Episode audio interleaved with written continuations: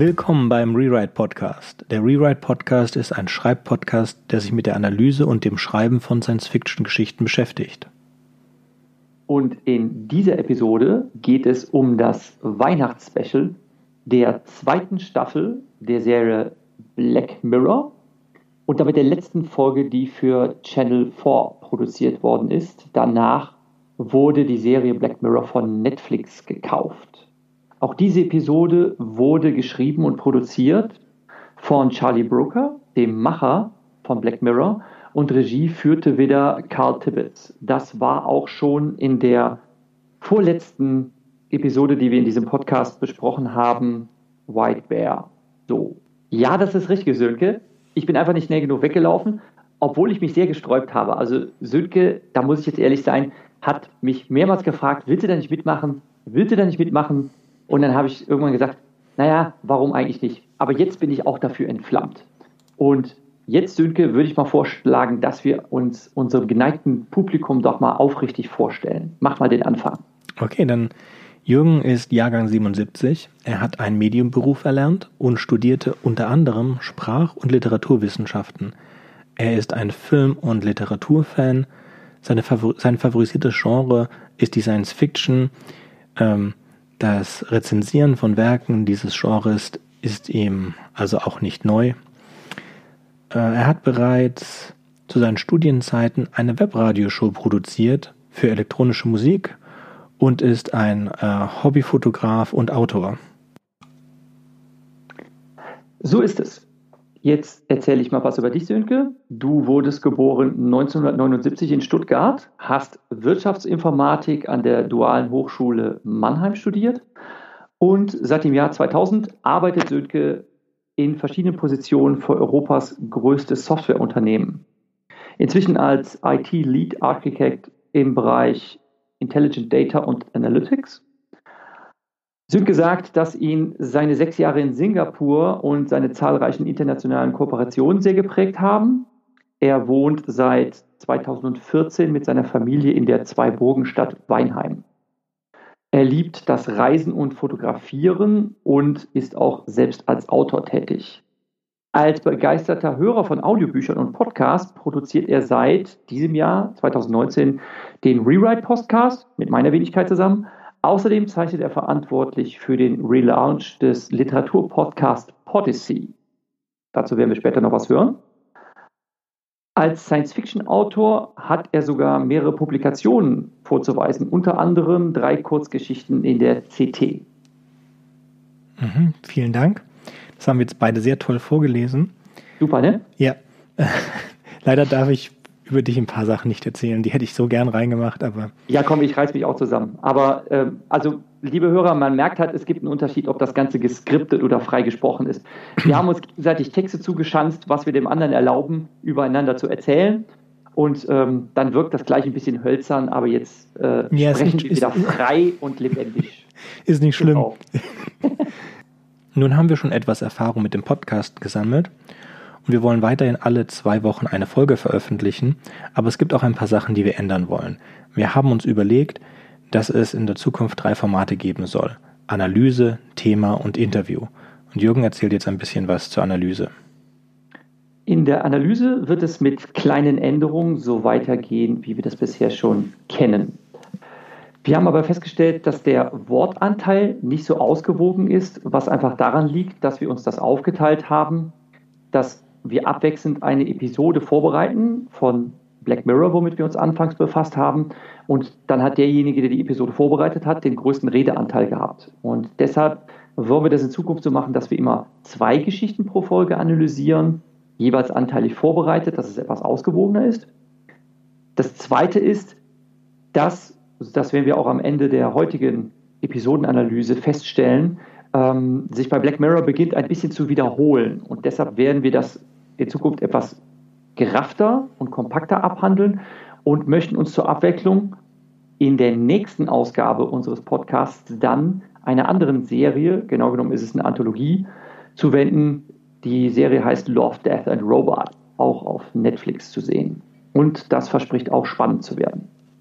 Im Format Thema wollen wir jeweils über ein Thema in Bezug auf kreatives Schreiben reden. Wir planen schon Episoden zu Weltenbau, Textarten und Schreibblockade. In der ersten Folge Thema soll es aber um Podyssey gehen. Podyssey hat eine bewegte Geschichte. Der Podcast wurde am 27. Mai 2007 von Jens Hartmann als Podcast für Science Fiction und Fantasy Kurzgeschichten ins Leben gerufen. Es sollte jeden Monat eine Geschichte erscheinen. Ähm, die Lücken wurden aber um einiges länger. Es sind insgesamt elf Folgen erschienen und die elfte Folge erschien am 4. März 2008. Dann wurde der Podcast vorübergehend eingestellt. Am 15. Dezember 2008 übernahm der Verein zur Förderung fantastischer Literatur in Österreich, Earthrocks, und hat den Podcast bis zur Folge 33 am 27. November 2011 weitergeführt. Seit irgendwann nach äh, November 2016 wurde die URL zu einer Werbeseite weitergeleitet und am 2. Juli 2019 gelöscht. Zum 3. August 2019 habe ich die URL wieder angemeldet und würde den Podcast gerne mit eurer Hilfe wiederbeleben. Ähm, es gibt die Folgen nicht mehr im Internet zu finden. Ich habe mich sehr angestrengt und habe die Autoren angeschrieben, habe in meinem eigenen Archiv gesucht und habe auch letztendlich Jens Hartmann gefunden, was eine längere Geschichte ist, die wir in diesem, in dieser ersten Folge besprechen wollen. Wir versuchen im Moment, ihn davon zu überzeugen, uns ein Interview zu geben. Also drückt uns die Daumen, mit oder ohne ihn. Wir werden eine Folge dazu machen. Genau. Und da möchte ich was zu sagen. Das ist nämlich der dritte Teil unseres Formats, also Analyse, Thema und Interview wäre der dritte Sektor. Und ähm, wir möchten halt gerne Herrn Hartmann featuren in einem Interview. Das werden wir hier bei Rewrite machen. Und äh, das dient natürlich auch dem Zweck, Policy anzuschieben. Wir werden äh, die Geschichten mit Einverständnis der Autorinnen und Autoren neu veröffentlichen. Das sieht auch ganz gut aus. Wir werden auch eigene Geschichten einbringen. Ähm, Sönke, habe ich schon erwähnt, ist ja selber Kurzgeschichtenautor.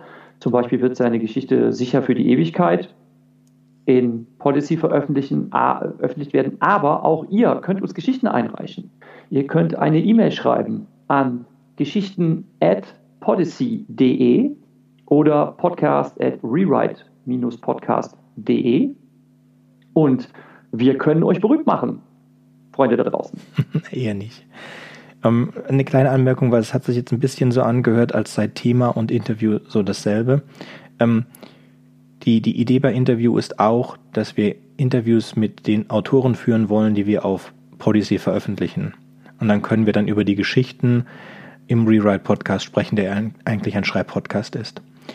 Ähm, die, die, die Frage, die sich noch nicht beantwortet hat, ist, ob wir mit einem leeren Policy-Podcast anfangen oder ob wir die alten Folgen von Jens neu veröffentlichen. Dafür brauchen wir seine Zustimmung. Und äh, dieses äh, diese bisschen Spannung, die darauf müsst ihr warten. Also entweder ihr lest den Blog, weil vielleicht steht es da schon drauf, oder ihr wartet einfach, bis die Policy-Folge kommt. Und wenn ihr dann Jens hört, dann wird er uns wahrscheinlich die Erlaubnis gegeben haben, Gut, damit kommen wir zurück zur Black Mirror Folge. Black Mirror, ihr, wenn ihr die anderen Folgen gehört habt, mittlerweile wisst, beschäftigt sich mit den Konsequenzen, die durch die Technologien entstehen. Der Name Black Mirror bezieht sich dabei auf ein zerbrochenes Smartphone-Display. So, und Jürgen wollte was zum Titel der heutigen Folge sagen. Ja, die Folge, die wir diesmal behandeln, trägt den Titel White Christmas salopp gesagt halt die Weihnachtsfolge der Black Mirror-Reihe. Dabei hat die Geschichte eigentlich herzlich wenig mit Weihnachten zu tun, außer dass sie in einer der Episoden, also es ist so eine in sich verschachtelte Geschichte diesmal, in einer der äh, Episoden auch mit einem Ereignis zu tun hat, was um die Weihnachtszeit stattfindet. Ähm, und das Setting, die Rahmenhandlung ist, dass es halt in einer verschneiten Winterlandschaft spielt. Soll ich jetzt direkt übergehen zur Einführung? Ja, mach ruhig die Einführung. Handlung? Okay. Dann erstmal das Setting der Geschichte. Es ist diesmal eine Episode mit Geschichten in einer Rahmengeschichte. Es fängt damit an, dass jemand aufwacht in einem kleinen Zimmer und die Kamera hat erst durch eine Schneelandschaft reingezoomt durch ein Fenster in eine kleine Kammer, in der eine der beiden Hauptfiguren dieser Episode erwacht. Und man hat also direkt von Anfang an den Eindruck, man befindet sich in einer winzig kleinen Hütte, die sich in der verschneiten Wildnis befindet. Joe, derjenige, der dort erwacht ist, ähm, verlässt seine Kammer und kommt dann in einen Wohnraum, ähm, wo sich der andere Bewohner dieser Hütte befindet. Das ist Matt, der gerade dabei ist, ein Mittagessen vorzubereiten. Er hat Kartoffeln gekocht, die äh, brät er jetzt und er sagt seine Mitbewohner, dass er gerade ein Weihnachtsessen vorbereitet. Und ähm, er sagt auch, dass Joe nicht so verstockt und storrig sein soll. Sie sitzen ja jetzt immerhin hier fünf Jahre zusammen und haben sich kaum miteinander unterhalten und es wäre jetzt Weihnachten und da könnte man doch mal so ein bisschen äh, feiern und es sich gut gehen lassen. Das ist erstmal die Rahmenhandlung. Gut. Und um Matt zum Reden zu bekommen, und es, nein, um Joe zum Reden zu bekommen, erzählt ihm Matt eine Geschichte aus seinem Leben, also was ihn, da, äh, die, was ihn hergebracht hat in diese einsame Hütte, in der sie schon fünf Jahre verbracht haben, ohne drei Sätze miteinander zu wechseln. Diese Geschichte ist ein Dating-Coach, aber äh, er macht Live-Dating. Das heißt, die, wie in The Entire History of You haben die Menschen Spezialaugen und so ein kleines Gerät, mit dem sie ähnlich Smartphone-Funktionalitäten für ihre Augen auswählen können. Sie scheinen nicht mehr so eine Memory-Funktion zu haben wie in Entire History of You, aber sie können Fotos machen, Videos und sie können auch, was sie sehen, sharen. Und somit begleitet er einen jungen Mann zu einer Weihnachtsfeier, auf die er sich einschmuggelt, sich ein Mädchen aussucht und der, er, er, er gibt ihm charmante Worte in den Mund und alles läuft hervorragend, so dass er das die junge Dame abschleppen kann. Und dann stellen wir fest, dass er diesen Beraterstream, den er da hat, mit einer Gruppe von Männern teilt, sodass die ebenfalls durch die Augen zugucken. Wir wissen zu diesem Zeitpunkt noch nicht, dass das illegal ist. Und dann passiert etwas Schlimmes. Die junge Dame nämlich, ähm, und das kommt relativ aus dem Nichts, wurde aber an, angemessen vorbereitet, möchte aus dem Leben scheiden und möchte sich umbringen und zwingt den jungen Mann dazu, ebenfalls einen Giftcocktail zu trinken.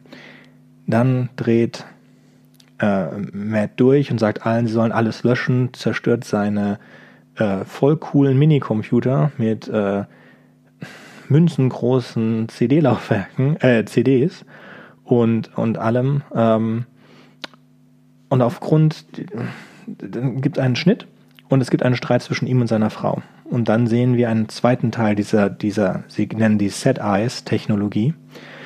Und zwar muss seine Frau entweder von dem oder von irgendetwas anderem mitbekommen haben und sie ist sehr sauer mit ihm und sie sucht ihn aus auf diesem kleinen äh, Handterminal und blockt ihn. Und er erzählt, wie schlimm das dann ist zu Joe, wenn man geblockt wurde und fragt Joe, ob dieser schon mal geblockt wurde, worauf Joe aber nicht wirklich eingeht. Darauf möchtest du die zweite Geschichte, nein, ich glaube, ich erzähle die zweite Geschichte und du machst den Rest. Ist das in Ordnung? Ja, das passt besser. Okay.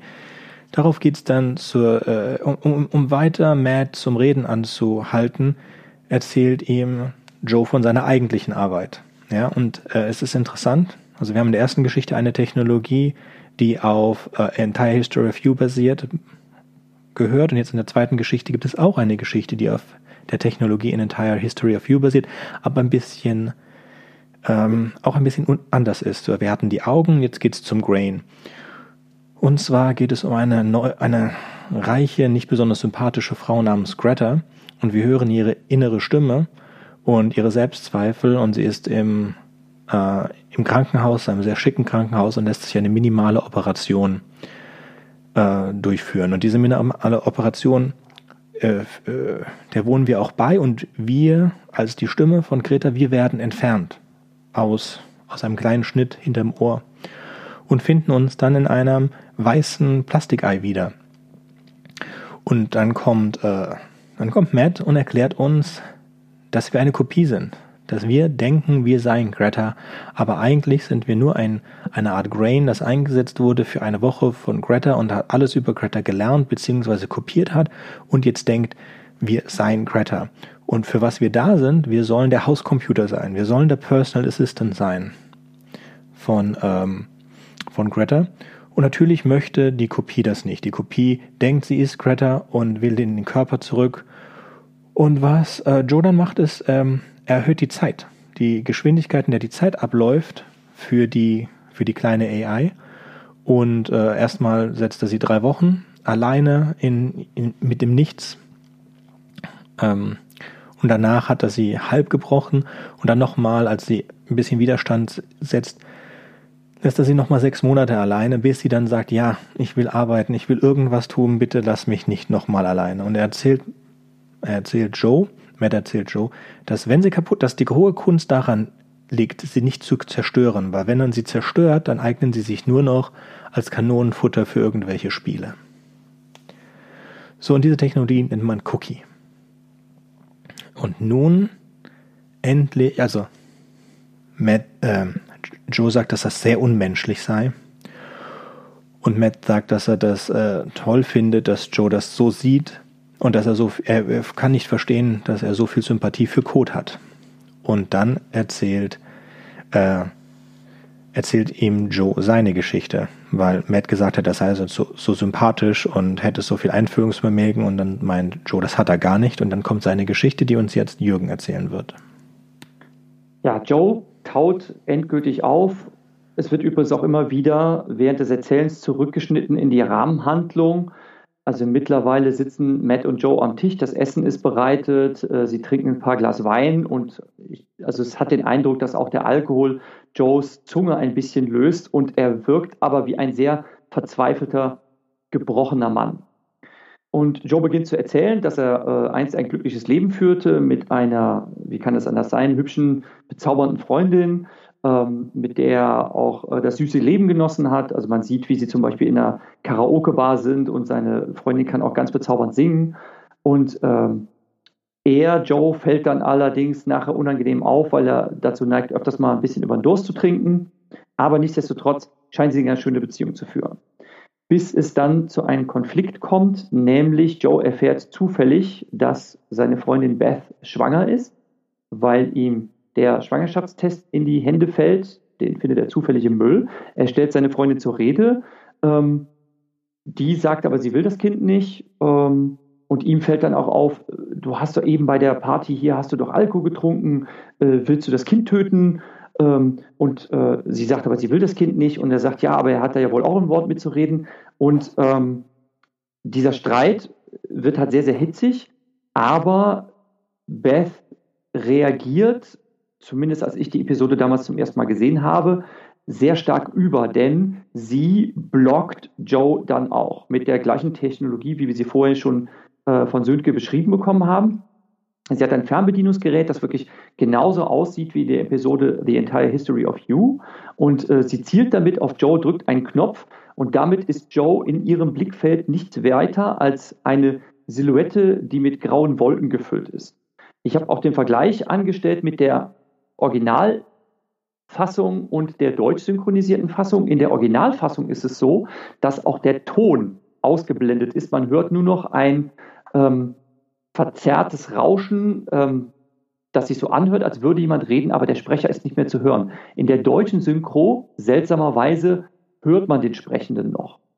Also warum man da einen Unterschied gemacht hat, ist mir nicht ganz einleuchtend. In der Originalfassung ist es so, dass nicht nur der ausgeblendete visuell verschwunden ist, also er ist rausgeschnitten aus dem Sichtfeld, sondern man hört ihn auch nicht mehr. Also ja, das kann man, das könnte ich hier immer schnell sagen, das ist wahrscheinlich einfach schwieriger zu machen, weil du hast ja unter dem Rauschen im Englischen dann noch was die Englisch gesprochen haben. Das heißt, du müsstest das Rauschen nachmachen und die Sprache und das werden sie sich die Mühe einfach nicht gemacht haben und einfach drüber gesprochen.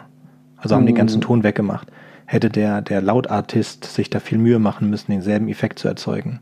Mm, nein, da muss ich dir widersprechen, aber Ähm, lassen wir das mal außen vor. Ich musste nur kurz Jedenfalls, reingrätschen, weil eine wichtige Sache habe ich vergessen und ich ja. wollte sicherstellen, dass du die vergisst. Normalerweise ist das so eine, eine Streitsache in Beziehungen, dass du jemanden für eine Stunde oder so blockst und danach unblockst du ihn wieder. Ähm, das ist muss, lass mich in Ruhe, ich, ich will nicht mit dir reden.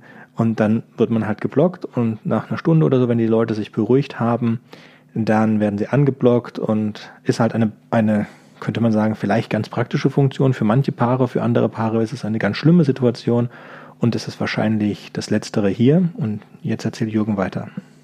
Ja, also Joe wird darauf auch sehr, sehr wütend. Er äh, greift sich die, die Blumenvase von der Kommode und schmeißt sie an die Wand. Äh, Beth sieht das auch, dass halt die graue Silhouette einen Gegenstand nimmt und an die Wand pfeffert. Ähm, und das ist natürlich klar. Selbst wenn man unsichtbar und unhörbar gemacht wird, bedeutet das natürlich nicht, dass man nicht unter Umständen körperlich, äh, körperlich Einfluss nehmen könnte auf sein Gegenüber. Ähm, aber Joe nähert sich Beth nicht, sondern er verlässt dann wütend den Raum. Und ähm, dann gibt es einen Zeitsprung. Wir erfahren, dass Joe dauerhaft von Beth geblockt wird. Also sie hat ihn wirklich aus ihrem Leben äh, ausradiert und ähm, er stalkt sie dann, so würde man das äh, ausdrücken, und ähm, begegnet ihr irgendwann wieder. Also er erkennt sie anhand ihrer Silhouette wieder, denn er kann sie umgekehrt auch nicht sehen. Das haben wir übrigens nicht so richtig erklärt. Also nicht nur er ist für sie unsichtbar, er kann sie auch nicht sehen. Und äh, er erkennt sie aber wieder an ihrer Silhouette und er erkennt, dass sie einen dicken Bauch hat. Das heißt, sie hat ihr Kind wohl nicht abgetrieben. Und äh, er versucht sich dann ihr zu nähern. Da sie ihn nicht erkennt, ähm, fühlt sie sich natürlich von irgendjemandem Wildfremdes auf der Straße belästigt, äh, ruft die Polizei und dann wird er durch polizeiliche Verfügung gezwungen, sich von ihr fernzuhalten. Also das Ganze wird dann noch per GPS überprüft, dass er sich nicht mehr als zehn Meter ihrer nähert. Und ähm, dieser Block wird ausgeweitet, so wird das halt in dieser Black Mirror-Episode erklärt, dass er nämlich dann auch auf die Anverwandtschaft sich ausbreitet. Das heißt, Beth bekommt irgendwann ihr Kind und Joe kann auch dieses Kind nicht sehen. Es ist auch nur eine schemenlose äh, Silhouette für ihn. Aber ähm, er klammert sich daran fest, dass er sein Kind ähm, sehen will und traditionell weiß er, dass seine Ex-Freundin an Weihnachten immer ihren Vater aufsucht, der in der Einöde lebt und deshalb fährt er zu Weihnachten auch immer dahin, um dann halt aus der Ferne, versteckt hinter einem Baum, ähm, seine Tochter zu beobachten. Das wird ein jährliches Ritual für ihn, das er sieht. Also er sieht dann, dass es eine Tochter ist übrigens. Also das kann er an der Silhouette erkennen, dass dieses Kind ein Kleidchen trägt. Äh, und er weiß also, okay, mein, mein Kind ist ein Mädchen. Und ähm, aus der Ferne beobachtet er das halt und ähm, ja, verbeißt sich auch da irgendwie drin. Und dann kommt es zu einem unerwarteten Ereignis, dass er in den Nachrichten äh, von einem Unfall erfährt, ähm, dem auch seine Ex-Freundin zum Opfer gefallen ist und er sieht die Fotografie seiner Ex-Freundin, also sie ist nicht mehr geblockt, denn mit Eintreten des Todes erlicht dieser Block automatisch, diese Blockade und dann wird ihm klar, dann kann er ja auch sein Kind sehen. Er fährt also zu Weihnachten wieder raus zum äh, Haus seines äh, ja, des Mannes, der eigentlich sein Schwiegervater in Spee hätte sein können. Und äh, wie erwartet, trifft er da auch seine Tochter an. Und diesmal hat er ein Geschenk für sie dabei, eine kleine äh, Glaskugel, eine Schneekugel, die er seiner Tochter dann überreichen will. Er hat sogar auf das Geschenk äh, Papier äh, von Papi draufgeschrieben. Und dann schleicht er sich an dieses Mädchen an. Ähm, er weiß natürlich, dass sie ihn nicht kennt. Also er will ihr eigentlich nur dieses Geschenk vermachen und sich dann wieder davon stehlen. Dann dreht das Kind aber sich um und jeder kann sehen, dass dieses Mädchen unmöglich seine Tochter sein kann. Denn sie trägt sichtbare asiatische Züge und dann sieht das, man sieht das dann auch noch in ein paar Rückblenden äh, zurück zu dieser Szene mit der Karaoke-Bar, dass seine Ex-Freundin ihn offensichtlich betrogen hat. Denn sie hatte eine Affäre mit seinem oder ihrem gemeinsamen asiatischen Freund, der auch bei dem Freundeskreis dabei war. Und dann wird einem an diesem Moment natürlich alles klar. Ähm, es wird einem klar, warum Beth überreagiert hat. Es wird klar, warum sie ihn dauerhaft blockiert hat. Ähm, warum es eigentlich für sie ein Glücksfall war, dass diese Blockade ausgeweitet wurde und er sein eigenes Kind nicht sehen konnte. Ähm, denn sonst wäre dieser ganze Betrug aufgeflogen. Ähm, er ist aber sehr, sehr zornig und ähm, geht dann in das Haus hinein und ähm, er ist nicht nur zornig, sondern auch regelrecht verstört und er stellt ähm, Beths Vater zur Rede und er sagt, äh, dass er sein Kind sehen will. Ich will mein Kind sehen, ich will mein Kind sehen, sagt er immer wieder. Und sein Vater ist sehr, sehr zornig, schickt erstmal sein Enkelkind hoch aufs äh, ihr Zimmer und sagt, äh, sie, sie soll äh, weggehen, äh, also sie soll sich in Sicherheit bringen vor diesem bösen Mann, den sie ja nicht kennt. Und ähm, im Affekt erschlägt Joe dann den Vater seiner Ex-Freundin. Also im Affekt heißt wirklich, er macht das nicht absichtlich, sondern er ist einfach so aufgebracht, dass er mit der Glaskugel ähm, nach ihm schlägt, ihm einen Schlag auf die Stirn versetzt und das hat dem alten Mann aber so zugesetzt, dass er taumelt, sich auf der Bank niederlässt und dann zusammensinkt. Interessant an dieser Szene ist allerdings auch, dass ich, als ich sie gesehen habe, mir sofort aufgefallen ist, dass ich diesen Raum kenne, wo sich das Ganze abspielt. Das ist nämlich genau der gleiche Raum, in dem sich ähm, die beiden Insassen dieser Hütte die ganze Zeit befunden haben. Und da dachte ich mir schon, okay, hier ist irgendwas faul. Hm? Wir treten dann raus aus dieser Geschichte, sind wieder bei dem Weihnachtsessen von Joe und Matt und Joe wird in dem Moment auch bewusst, dass hier irgendwas nicht stimmt, denn er blickt sich um und er bemerkt auch selber, dass es der gleiche Raum ist. Es ist die gleiche Uhr, die an der Wand hängt, es ist die gleiche Einrichtung und er denkt, wird, ihm wird dann bewusst, das kann nicht sein. Es kann nicht sein, dass ich hier bin. Und er fragt, wo bin ich hier eigentlich? Was ist das für ein Ort? Er ist aber gleichzeitig auch so aufgewühlt über diese Tragödie und Matt bringt ihn dann dazu, auch noch weiter zu erzählen, was passiert ist. Ähm, und es kommt dann heraus, dass die Tochter, nachdem sie sich zwei Tage lang versteckt hat, zusammen mit ihrem toten Großvater in dem Haus äh, gewesen ist, ähm, bemerkt hat, sie ist da allein und es wird auch niemand kommen und sie zieht ihren Wintermantel an und geht raus in das Schneegestöber, um Hilfe zu holen. Aber ähm, sie kommt nicht weit. Also das Kind ist dann auch draußen in dem Schneesturm äh, verendet und man sieht dann mit Blick aus dem Fenster wo der Schnee im Moment ein bisschen abgeflaut hat, ähm, wie eine Kinderleiche unter einem Baum liegt, in vielleicht 50 bis 100 Meter Entfernung. Und das Ganze ist dann halt quasi das Geständnis von Joe, dass er zwei Todesfälle auf dem Gewissen hat. Und dann kommt nochmal ein Twist. Und da übergebe ich jetzt wieder an Sönke. Okay. Bist du dir sicher, dass ich das machen soll? Ja. Okay. Also der, der, der Twist ist, dass Joe ein Cookie ist. Das, das, der, das Raum ist ein, ein Cookie und wie damals bei Greater ist Matt der Händler, der den Cookie bricht. Und zwar hat er diese fünf äh, die Polizei sagt dann, als er wieder raus ist aus dem, aus dem Verhörsimulation, wir haben ihn tagelang verhört und wir haben nichts herausbekommen und sie schaffen es in 70 Stunden. Und er sagt, der ist nicht ganz fair für den armen Joe im Cookie waren das schon fünf Jahre, die er mit mir zusammen sein musste. Und es gab Leute, die, äh, so ganz charmant, es gab Leute, die haben viel weniger Zeit gebraucht, um von mir gebrochen worden zu sein. Ja, er hat das getan, damit man ihm seine eigene Schuld entlässt oder damit er nicht ins Gefängnis kommt für das, was er als Dating Coach angestellt hat, nämlich auch einen Mord nicht gemeldet. Allerdings, und dann kommen wir zum allerletzten Twist in der Geschichte, ähm, nein, zum zwei, fast allerletzten Twist, er wird von allen geblockt. Er wird auf die Liste gesetzt und wenn man auf der Liste ist, ist man spezial geblockt, dann heißt, jeder sieht einen rot und man sieht alle anderen gar nicht und man ist da eigentlich ausgeschlossen von der Welt.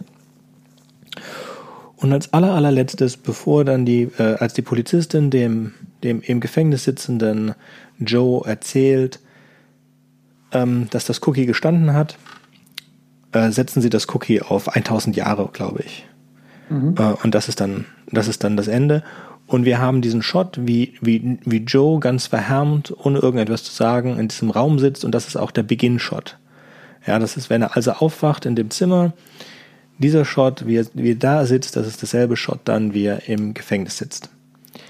So, da ich das Ende erzählt habe, darfst du anfangen mit der Analyse. Okay. Ähm, also wir sehen hier ein wiederkehrendes Element, ähm, was es auch in anderen Episoden schon gab. Ähm, und hier passt es ganz gut zusammen. Ich habe das zuvor schon erwähnt, dass es das gleiche Macherpaar ist, ähm, mit dem gleichen Regisseur und dem gleichen Autor, wie schon bei der Episode White Bear. Auch hier geht es um endlose Schuld und endlose Sühne, die sich in immer wiederkehrenden Prozess in einer Endlosschleife wiederholt. Das macht diese beiden Episoden sehr gut miteinander vergleichbar. Wir haben ein wiederkehrendes Element der Isolation, dass ähm, die Täter in eine Opferrolle gebracht werden, indem sie in einer künstlichen Umgebung sich befinden. Bei White Bear war das noch so, ähm, dass das Ganze quasi ein Areal ist, ähnlich wie eine äh, Reality-TV-Show-Area und hier ist es halt eine virtuelle Welt.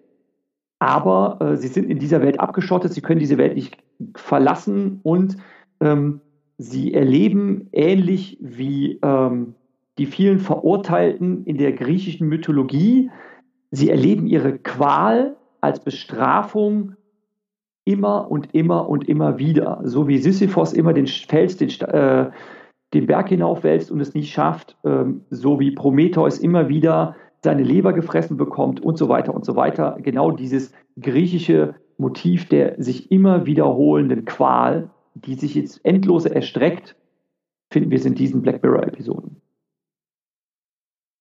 Sönke? Ja. Ähm, das ist alles so korrekt. Das, ähm, wir haben jetzt auch den Zeitpunkt erreicht, wie Jürgen schon vorher gesagt hat, wo sich Black Mirror wiederholt. In, das ist jetzt der erste erstes Mal, dass sie das tun, denn eigentlich wiederholen sie nur das Thema von Entire History of You und äh, White Bear. Und das ist in dem Fall noch nicht schlimm, weil sie auf der alten Geschichte aufbauen. Es ist jetzt aber so, dass in späteren Episoden gibt es zum Beispiel Archangel, da gehen sie einen Schritt zurück. Da geht es auch um das Blocken und da geht eigentlich darum, wie diese Technologie entstanden ist. Und äh, ich weiß, das ist eine von Jürgens äh, nicht so Lieblingsfolgen. Das ist aber nicht die einzige, sondern es gibt auch zum Beispiel letzte, die aktuell letzte Folge der fünften Staffel ist äh, Rachel, Jack and Ashley 2. Ashley 2 ist auch ein Cookie. Aber Ashley 2 ist bewusst, dass sie ein Cookie ist. Mm. Und äh, was die ganze Episode relativ lustig macht. Dann gibt es eine, eine zweite, nicht wirklich als äh, Weihnachtsepisode äh, vermarktete Episode, das ist äh, Black Museum. In Black Museum wird diese, die, ähm, die Idee der Gedächtnisaufzeichnung, also jemanden, eine künstliche oder synthetische Seele zu erstellen von jemandem, diese Idee wird dann wieder aufgegriffen und wird auch in drei Geschichten plus Twist-Ending erzählt. In, ich finde es gar nicht so schlecht. Es ist eine meiner Lieblingsepisoden und einer der wenigen der späteren Episoden, die ich noch für gut empfinde, aber es ist nichts Neues. Die wenigen Episoden, die man noch als neu bezeichnen könnte in den folgenden drei Staffeln, die gehören auch zu unseren Lieblingsfolgen, die wir deswegen trotzdem besprechen aber wir werden nicht mehr alle besprechen. So, das Blockt, finde ich, hat, äh, ist ziemlich äh, vergleichbar mit dem, was man im Moment Ghosting nennt. Ja, haben sie also das Ghosting vorher gesagt. Ähm, und ich finde noch die, ähm, mich hat das Ganze sehr erinnert an Professor Decantors Synthetische Seelen aus ähm, Stanislav Lems aus in Erinnerung des äh, Ion Tichy. Die Sterntagebücher meinst du? Nein, aus den Erinnerungen, nicht aus den Sterntagebüchern. Ach so. Es gibt noch ein anderes Buch, das heißt Aus den Erinnerungen. Das ah, sind okay. Sachen, die er auf der Erde erlebt. Da trifft er dann Professoren. Das sind ein paar meiner Lieblingskurzgeschichten, die besprechen wir wann anders mal. Ähm, ich finde ein paar unfaire Sachen dabei. Also ich hasse es.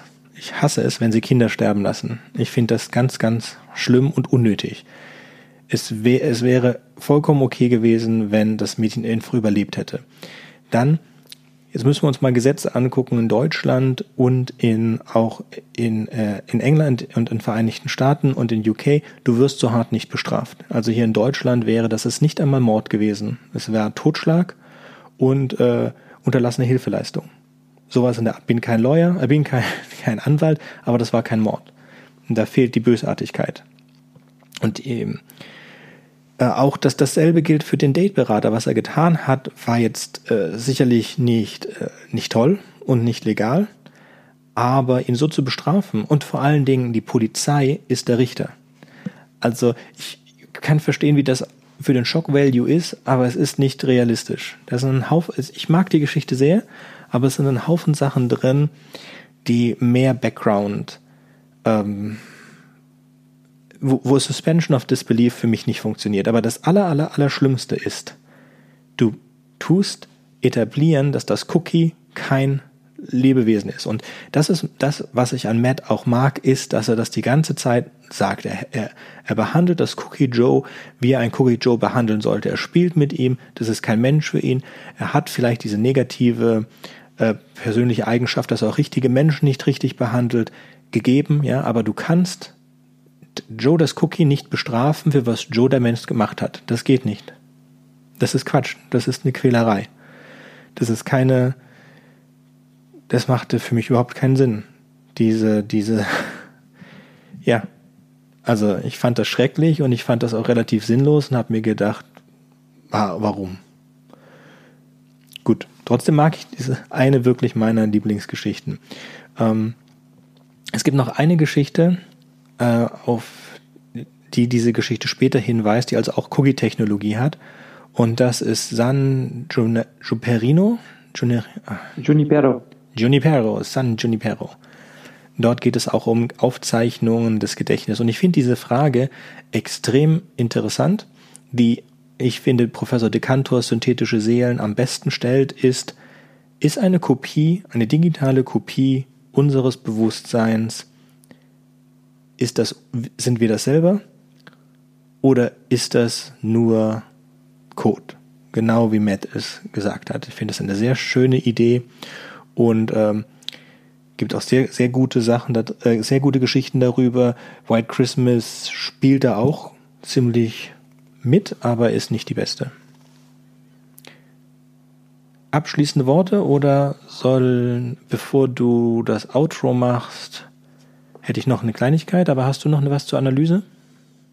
Zur Analyse habe ich nichts, aber ich würde der Episode auch 5 von 5 Punkten oder Sternen geben. Das machen wir normalerweise immer. Ja, müssen wir nicht mehr machen, aber ich würde ihr auch 5 von 5 geben. So beim Suchen nach dieser, äh, nach, beim Suchen nach ein paar Informationen zu dieser Folge, hat mir Google eine Liste der sieben äh, höchstgerankten Black Mirror Episoden angeboten. Und du hast jetzt schon vorher drüber geguckt und deswegen lese ich jetzt einfach mal vor.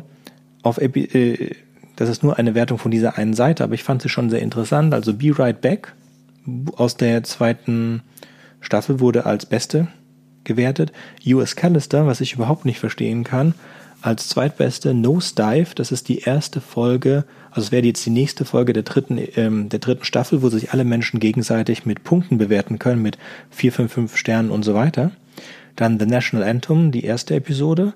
The Entire History of You, dann wieder das San Giunegrino, das ich nicht aussprechen kann. Und White Christmas ist Nummer 7. Was schon ein bisschen erstaunt, muss ich sagen, dass White Christmas so weit unten ist. Ja, in dem Ranking. Wir müssen auch sagen, wir haben von den sieben besten eins, zwei, drei, vier. Wir haben 50, mehr als 50 Prozent schon besprochen. Mhm. Und zweien tue, stimme ich absolut nicht zu. Die finde ich absolut nicht gut. Das ist äh, US Callister ja. und Nosedive. Da, da hast du eine andere Meinung zu, aber das sehen wir dann, wenn wir die Top wenn wir die Top machen.